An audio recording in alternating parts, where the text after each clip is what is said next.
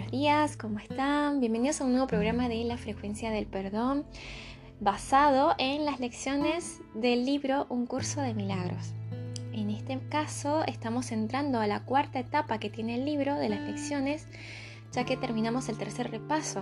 Han sido 121 días de la mano de Dios, 121 días en el que nuestra mente, nuestra percepción ha cambiado y ha estado eh, eh, poniendo en práctica las lecciones del curso. Les voy a leer una pequeña introducción que tiene el libro. Eh, dice así.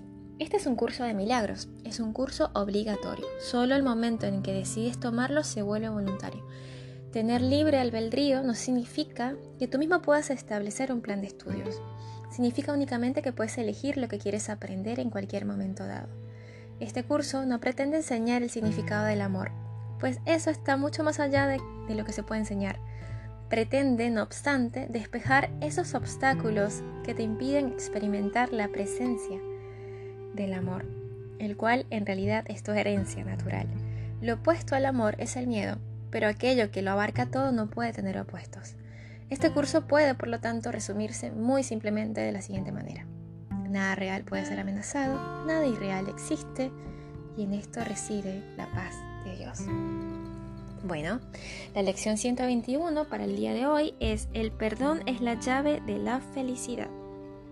El perdón es la llave de la felicidad. He aquí la respuesta a tu búsqueda en paz. He aquí lo que le dará significado a un mundo que no parece tener sentido. He aquí la senda que conduce a la seguridad en medio de aparentes peligros que parecen acecharte en cada recodo del camino y, socavar todas tus esperanzas de poder hallar alguna vez paz y tranquilidad. Con esta idea, todas tus preguntas quedan contestadas. Con esta idea queda asegurado de una vez por todas el fin de la incertidumbre. La mente que no perdona vive atemorizada y no le da margen al amor para ser lo que es ni para que pueda desplegar sus alas en paz y remontarse por encima de la confusión del mundo.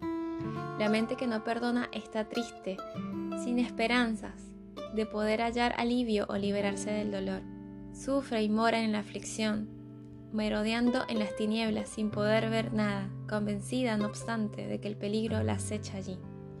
La mente que no perdona vive atormentada por la duda, confundida con respecto a sí misma y a todo lo que ve, atemorizada y airada, débil y presumida, tan temerosa de seguir adelante como de quedarse donde está de despertar como de irse a dormir.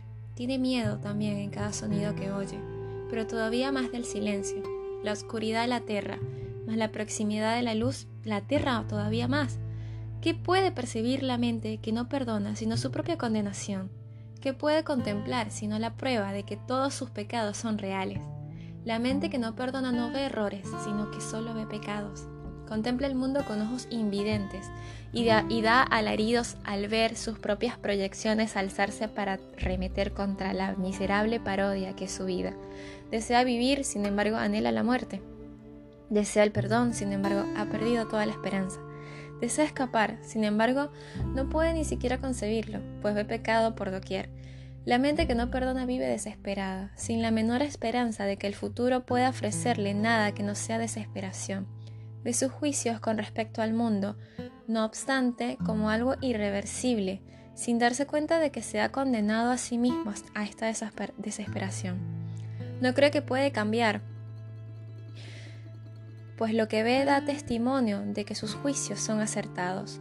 No pregunta, pues cree saber, no cuestiona, convencida de que tiene razón. El perdón es algo que se adquiere, no es algo inherente a la mente, la cual no puede pecar, del mismo modo en que el pecado es una idea que te enseña a ti mismo, así el perdón es algo que tienes que aprender, no de ti mismo, sino del maestro que representa tu otro ser. A través de él aprendes a perdonar al ser que crees haber hecho y dejas que desaparezca. Así es como le devuelves tú a tu mente, perdón, Así es como le devuelves tu mente en su totalidad a aquel que es tu ser y que jamás puede pecar. Cada mente que no perdona te brinda una oportunidad más de enseñarle a la tuya cómo perdonarse a sí misma. Cada una de ellas está esperando a liberarse del infierno a través de ti y se dirige a ti implorando el cielo aquí y ahora. no tiene esperanzas, pero tú te conviertes en sus esperanzas. Y al convertirte en su esperanza, te vuelves la tuya propia. La mente que no puede, que no perdona, tiene que aprender mediante tu perdón, en que se ha salvado del infierno. Y a medida que enseñas salvación, aprenderás lo que es. Sin embargo, todo cuanto enseñes y todo cuanto aprendas no procederá de ti, sino del Maestro que se te dio para que te mostrase el camino. Nuestra práctica de hoy consiste en aprender a perdonar. Si estás dispuesto, hoy puedes aprender a aceptar la llave de la felicidad y a usarla en beneficio propio. Dedicaremos 10 minutos por la mañana y otros 10 por la noche a aprender cómo otorgar perdón y también cómo recibirlo. Comienza las sesiones de práctica. No, perdón, venía esta parte. La mente que no perdona no cree que dar y recibir sea lo mismo. Hoy trataremos, no obstante, de aprender que son uno y lo mismo practicando el perdón con alguien a quien consideres un enemigo, así como con alguien a quien consideras un amigo. Y a medida que aprendas a verlos a ambos como uno solo, extenderemos la lección hasta ti y veremos que su escape supone el tuyo. Comienza las sesiones de práctica más largas pensando en alguien que no te cae bien, alguien que parece irritarte y con quien lamentarías haberte encontrado alguien a quien detestas vehementemente o que simplemente tratas de ignorar. La forma en que tu hostilidad se manifiesta es irrelevante. Probablemente ya sabes de quién se trata. Ese mismo vale. Cierra los ojos y visualizándolo en tu mente, contémplalo por un rato. Trata de percibir algún atisbo de luz en alguna parte de él, algún pequeño destello que nunca antes habías notado. Trata de encontrar alguna chispa de luminosidad brillando a través de la desagradable imagen que de él has formado. Continúa contemplando esa imagen hasta que veas la luz en alguna parte de ella. Y trata entonces de que esa luz se expanda hasta envolver a dicha persona y transforme esa imagen en algo bueno y hermoso. Dedícale a estos cinco minutos si deseas. Contempla esta nueva percepción por un rato y luego trae a la mente la imagen de alguien a quien consideras un amigo. Trata de transferirle esta luz a esta persona, esta luz que aprendiste a ver en torno a quien antes que considerabas un enemigo. Percíbelo ahora como algo que más que un amigo, pues esa luz, en esa luz su santidad te muestra a tu Salvador, salvado y salvando, sano e íntegro. Permite entonces que Él te ofrezca la luz que ves en Él y deja que tu enemigo y tu amigo se unan para bendecirte con lo que tú le diste. Ahora eres uno con ellos, tal como ellos son uno contigo. Ahora te has perdonado a ti mismo. No te olvides a lo largo del día del papel que juega la salvación de brindar felicidad a todas las mentes que no perdonan, incluyendo la tuya. Cada vez que el reloj da la hora, di para tus adentros. Es decir, cada vez que a cada hora, di esto. El perdón es la llave de la felicidad. Despertaré del sueño de que soy mortal, falible y lleno de pecado, y sabré que soy el perfecto Hijo de Dios. Qué hermosa este, esta lección. Eh, en el tercer repaso, el perdón fue parte de ella y nos decía precisamente que hacíamos la voluntad de Dios y su voluntad es nuestra felicidad y nuestra felicidad es el perdón.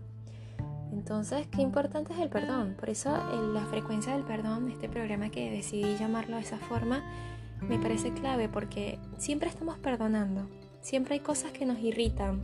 Siempre hay esas ilusiones. De hecho, es muy triste pensar lo que dice el libro al principio, que eh, los seres humanos hoy en día ven un mundo en caos. Ven puro caos, ven puro ataque, ven puro pecado, ven puro mal. O sea, todo lo que está afuera es, es es desesperante. No voy a ir muy lejos. Yo vengo de Caracas, una ciudad en constante caos.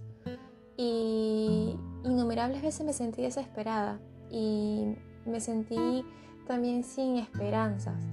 Como que eso ya no tenía arreglo, como que cada vez era peor. Y resulta que, que no, no es así. Sé que en cada punto, en cada lugar, cada persona está tratando de dar lo mejor de sí misma se levanta temprano a cocinar, se levantan temprano a trabajar, se levantan con ánimos de seguir adelante y seguir viviendo. Pero cuando uno está en esa frecuencia negativa, en la que es la contraria a la que queremos em, resaltar hoy, ve todo en negativo. Entonces el perdón, el perdonarme, el perdonarte, el no estar viendo un enemigo en el otro, el no estar viendo que me atacan, el no estar viendo que el gobierno me hace mal, que mi amigo me hace mal, que mi vecino me hace mal, nos permite estar en una frecuencia eh, tan agradable de felicidad. ¿Y por qué queremos sentirnos mal? O sea, háganse esa pregunta, ¿para qué?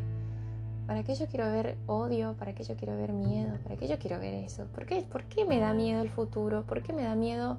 Eh, eh, ¿Por qué siento que no, no hay esperanza? Cuando que si logras transformar esa desesperanza en esperanza, logras hacerla tu amiga, logras ver que el mundo es un mundo hermoso, te alejas de esas noticias negativas que hacen que te sigas abrumando con ideas ilusorias de este mundo, cuando logras salir de ahí, eh, te das cuenta que, la, que la felicidad está en ti, que estás volviendo a ser tú mismo que el perdón es el camino, es la llave a volver a ser tú y tú estás resguardado por Dios. Por ende, nada externo a ti, nada externo en este mundo, ninguna idea ilusoria, ninguna idea pecaminosa que tengas en la cabeza es real.